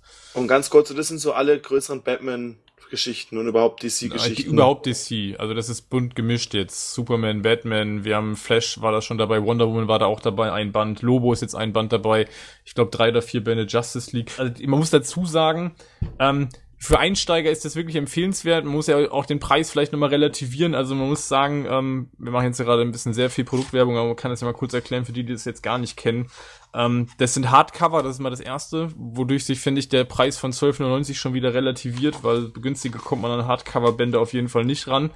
Und dazu hat man immer den, das aktuelle Comic, ähm, also was, in was dann der, die jeweilige Ausgabe ist. Plus man hat ja immer noch hinten dran so Klassik, äh, Classic-Geschichten aus dem DC-Universum, also Sachen aus den 70ern, 60ern, auch aus den 50ern. Das ist auch nochmal ganz spannend, ähm, da, dass man auch mit den Bänden, die erscheinen, auch noch so ein bisschen äh, DC-Comic-Historie mitnehmen kann. Und wie, wie, was für einem Intervall kommen die raus? Wenn du die abonnierst, also jetzt kommen gerade vier pro Monat. Das ist schon relativ viel. Vier pro Monat? Na Ja. Gut. Ach so, und Ausgabe 1 kostet 3,99, sehe ich das Genau, ja, das ist so, so ein Schnupperpreis. Ja. Ja, so nennt man das ja, ne? Ach, da gibt's ja nochmal, da gibt's ja nochmal, was ist das Green Lantern davon? Ja, es gibt drei Varianten. Das eine ist die ganz normale Abo-Variante, da kannst du, da kriegst du ganz normal die Bände nur, plus noch die Werbegeschenke. Die übrigens Aha. auch nicht so schlecht sind, muss man sagen. Also diese beiden Buchstützen, die es da gibt, ist einmal so eine Batman-Buchstütze und einmal so eine Superman-Buchstütze. Die jetzt bei mir endlich auch mal gekommen sind. Nach einem halben Jahr Abonnement habe ich jetzt auch alle Prämien endlich mal hier. Ähm, die sind wirklich ganz gut gemacht. Ähm, dann gibt es Sonderbände. Also es erscheint irgendwie, ähm, alle drei Monate erscheint ein Sonderband. Das waren jetzt beides mal Justice League Bände. Der erste ähm, Crisis, Final Crisis. Jetzt kommt der zweite im August, das ist dann Crisis on Infinitive Earth. Das, die, das ist also diese ganzen Crisis-Storylines, die da jetzt nacheinander erscheinen. Und dann kann man nochmal diese Sonderausgaben Green Lantern bestellen, wo man, glaube ich, hinterher die ganze Storyline zu, na, was ist es denn jetzt? Ist es Blackest, nee, ist nicht Blackest Night. Welche Storyline ist denn das? Hast du das gerade offen, Rico? Doch, Blackest Night. Ja, okay, dann ist das die ganze Storyline kommt in so Riesenbänden. Also ich glaube, dieser Green Lantern Band, das habe ich jetzt im im Panini-Forum nur gesehen, der ist wirklich riesig. Das sind über 300 Seiten oder 370 Seiten. Das ist also ein richtig fetter Band. Die kriegst du nur im Abo. Da zahlst du dann aber pro reguläre Ausgabe irgendwie extra. Also das ist irgendwie ein komisches Bezahlsystem. Ja, pro, äh, pro Aufpreis pro Ausgabe 1,50. Ja, genau. Die Sonderbände, die haben, glaube ich, auf der Rückseite ein anderes Bild. Das gehört also nicht mit in die laufende Reihe. Damit macht man sich also jetzt nichts kaputt und es fehlt einem auch nichts, wenn man die jetzt nicht unbedingt haben möchte. Sind auch, glaube ich, eher Comic gezeichnete Rückseiten, jetzt nicht dieses Alex Ross Gesamtbild, was die reguläre Serie hat. Jetzt gibt's da ja so ein paar Meinungen, dass die Qualität dieser Reihe ja hier und da mal schwankt. Äh, Green Lantern wurde gerade eben schon angesprochen. Ich glaube, da gab's mal äh, finnische Zwischenseiten. Da hat die Qualitätskontrolle, glaube ich, so ein bisschen gepennt. Ich habe mal bei mir durchgeblättert. Ich habe diese Seiten nicht. Das heißt, es gibt anscheinend auch Neuauflagen von den Bänden. Ähm, das ist also gerade, wenn man es jetzt sich nachträglich holt, wahrscheinlich so ein bisschen, ähm, ja, ähm, Glücksgriff. Ich sag mal, wer einen sehr, sehr hohen Anspruch an die Qualität hat, ähm, der muss hier auf jeden Fall bei einigen Bänden Abstriche machen. Also es sind einige Bände, ähm, der zwölfte Band ist es, glaube ich, ich weiß jetzt gerade nicht, ob das der Flash, der Flashband ist es, glaube ich. Der ist ehrlich gesagt komplett verhunzt. Also da sind jede Menge Tippfehler drin, ähm, auch Grammatikfehler in der Übersetzung. Also das wirkt, als wenn das jemand mit, mit einem Google-Übersetzer gemacht hätte. Ähm, das ist eine absolute Katastrophe, das kann man kaum lesen. Also auch selbst beim, bei, bei Man of Steel sind ähm, teilweise Fehler drinne. Ähm, weiß nicht, wie die da reinkommen. Da gab es ja eigentlich schon vorher Übersetzungen, auch äh, weil es ja vorher schon Veröffentlichungen von den Bänden auf Deutsch gab. Keine Ahnung, wie sie das hingekriegt haben, da trotzdem noch Fehler einzubauen. Aber es ist, es wird besser, aber ähm, man muss trotzdem sagen, dass gerade so ein äh, so zwischen Band 7 und 13 ähm, sind so ein paar dabei, ähm, die sind mit Vorsicht zu genießen. Oh Mann, ihr Penner, ey. Rigo muss bestellen jetzt. Wie ist es mit Versandkosten? Sind die kostenlos im Abo? Ja, ja. Das ist ein Vorteil zu eBay natürlich. Aber es sind nicht alle verfügbar, das ist eher das Problem. Ach so, ja gut, das kann natürlich sein, ja. Superman, Freund oder Feind, Batman und Superman, das gibt's zum Beispiel nicht Hm. mehr. Ich glaube, die Batman-Bände sind sehr beliebt. Also auch bei eBay habe ich mich recht schwer getan, die äh, Long Halloween-Reihe zu bekommen. Da gab es Mhm. nur wenige Exemplare.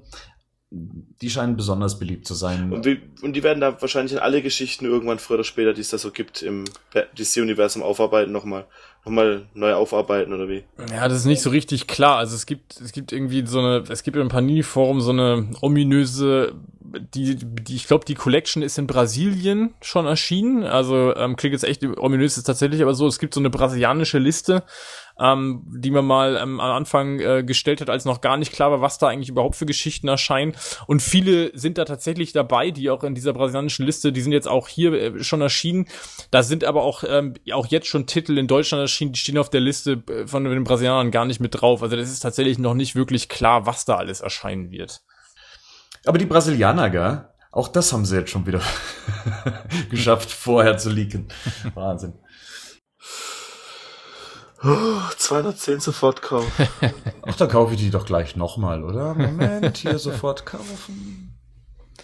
Ich glaube tatsächlich aber, dass die Batman-Bände deswegen, also man muss glaube ich sagen, die, ich weiß nicht, in was für eine Auflage die Dinger erscheinen. Ich glaube, die ist nicht allzu hoch. Also ich, man kriegt ja in einigen Bahnhöfen, in so Comic-Shops kriegt man hier und da mal Exemplare, aber meistens haben die auch nur ein oder zwei dann jeweils von den, von den Ausgaben da.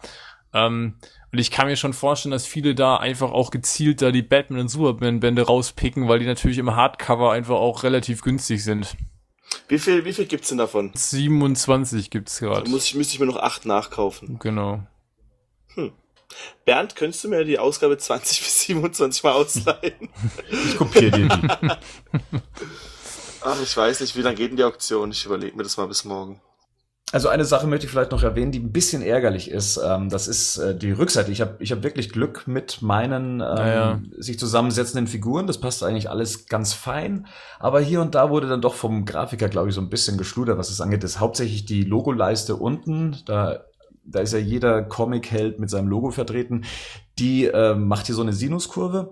Sogar die gleichen Logos sind nicht mal gleich hoch, wenn ich das hier sehe. Der Robin Band zum Beispiel hat gar kein Logo, da fehlt's einfach. Also da ist gar kein Logo drauf plötzlich. Also das ist irgendwie auch seltsam, aber ja. Ja, und zum Beispiel, ähm, irgendwann ist dann anscheinend dem Grafiker auch aufgefallen, dass bei JLA ähm, das erste Jahr auch ein zweiter Teil erscheint. Ähm, so heißt dann praktisch das erste Jahr Teil 1 und das zweite heißt JLA Doppelpunkt das erste Jahr Teil 2. Also da sind so ein paar, ja, ein paar Fehler drin, die man tatsächlich mit ein bisschen Gründlichkeit auch hätte ja. verhindern Ja. können. Beim Qualitätsmanagement ist es auf jeden Fall ausbaufähig. Ähm, ich bin da aber im Panini-Forum auch einer der wenigen, der das irgendwie arg kritisiert. Ähm, viele geben sich dann trotzdem damit zufrieden. Ich finde es hier und da schon sehr ärgerlich. Hab das bei denen auch ähm, mehrfach schon ähm, kundgetan. Ähm, es gab auch zum Beispiel auf ein Band eine Gutschrift dann aus Kulanz, weil der so fehlerhaft war, da musste man ein Band nicht bezahlen. Also ähm, sie, ja, sie kommen einem da schon auch ein bisschen entgegen, weil sie selber, glaube ich, wissen, dass das nicht alles so doll gelaufen ist. Nee, aber Rico, genau, das darfst du. Also gerade als Einsteiger finde ich das irgendwie top. Ähm, gerade auch, weil ich finde das auch immer, also ich muss mittlerweile auch sagen, ich bin ja von diesen Monatsserien auch irgendwie weggekommen, weil ich das auch mittlerweile angenehmer finde, abgeschlossene Geschichten lesen zu können in Büchern. Und dafür ist es natürlich schon sensationell gut. Auch gerade, weil da halt viele Klassiker einfach dabei sind. Also wir hatten ja gerade schon, Long Halloween ist einfach ein Batman-Klassiker. Und auch Hush ist ja ein moderner Klassiker. Ähm, das ist schon cool, wenn man das einfach da stehen hat. Ja. Während sich der Rico weiterhin ärgert, äh, ich hätte zwar sonst noch ein paar andere Themen, aber ich glaube, ähm, Was das wird der Rico dann nicht überleben. Nein, nein, nein, nein, nein. Ich glaube, wir schließen das Was Kapitel äh, Bad Picks. Du hast deinen Nein. Bad Pick noch gar nicht erzählt. Hey, ich habe die Eagle Moss Ja, Reihe. komm, so, du hast ja, noch was okay. gekauft. Komm, zeig Du was hast bestimmt noch was gekauft, ich wollte gerade sagen. Komm, lass, die Fans wollen Na es gut. wissen. Ich kann nicht wirklich drüber reden, weil es ist noch eingepackt. Aber ich habe mir den äh, die Danny Elfman Batman Collection gekauft auf CD. Ich glaube, das ist der teuerste Soundtrack, den ich mir je gekauft habe für Geld. Ähm, ich glaube, 69 Euro kostet dieses Ding. Das ist der Soundtrack zu Batmans Rückkehr und Batman eben ähm, im Doppelpack. Ähm, das sind viele Tracks drauf, die so nicht auf dem regulären Soundtrack zu finden waren. Das Ganze kommt von Lala Records, ähm, die auch da bekannt dafür sind, eben auch mal exotischere Soundtracks rauszubringen, wie zum Beispiel von der Animated Series oder eben von Filmen, von denen bislang noch nie ein Soundtrack erschienen ist. Genau, und da gab es eben zum 75, äh, 75. 75. Ich kann ja nicht mehr reden. Zum 75. Jubiläum vom Batman dann eben diesen Soundtrack. Ich weiß nicht, ich kann es noch nicht empfehlen, weil ich noch nicht reingehört habe, aber das ist einer meiner letzten Käufe, genauso wie, aber das ist für Rico wahrscheinlich dann nicht so interessant. Ich habe mir noch die letzte ausstehende Figur von Mattels äh, Batman 1966 gekauft. Äh, und zwar ist das der Joker. Cool.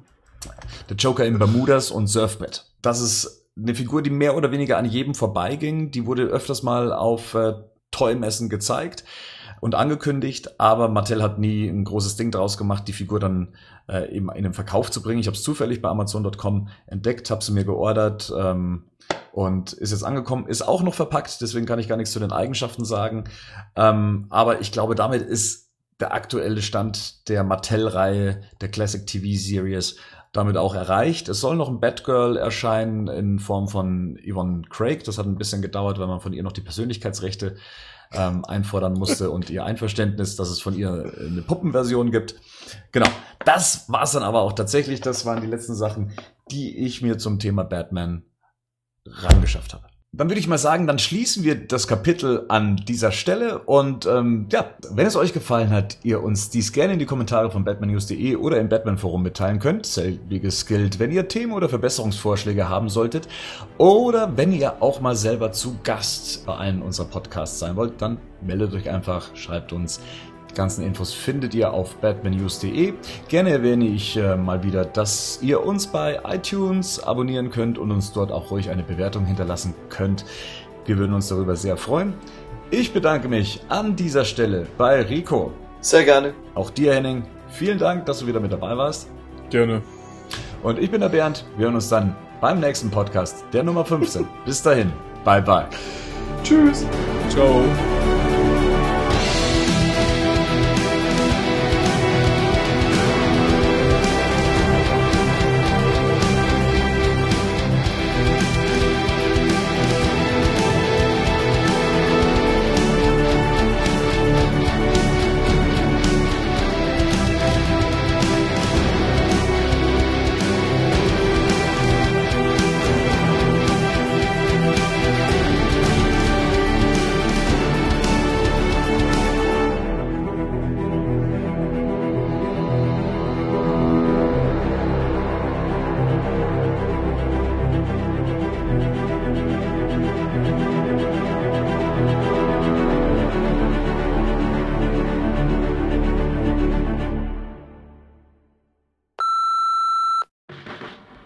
Gleich weiter. Können wir alles schneiden nachher. Wir vor Nichts allem. geschnitten. Ja, ich hab's gemerkt. Nur der Rico wird rausgeschnitten. Gott sei Dank. Nico, du hörst dich schon wieder so weit weg an. Machst dir gerade wieder eine Pizza. Und wir hören uns dann wieder beim nächsten Podcast, bei der Nummer 15. Und das dürfte dann. Ach, das, das klingt doch alles scheiße. Mal ganz ehrlich. Klingt ein bisschen gay. Vielleicht solltest du einfach so eine grundsätzliche Abmoderation schon mal aufzeichnen. ja, ja. Brauchst du immer dieselbe einfach ein. Ich habe auch gerade eine alte vorgelesen. Ja. Echt? Das war die vom 18.11.2014. Ah, ja gut, so macht man das halt.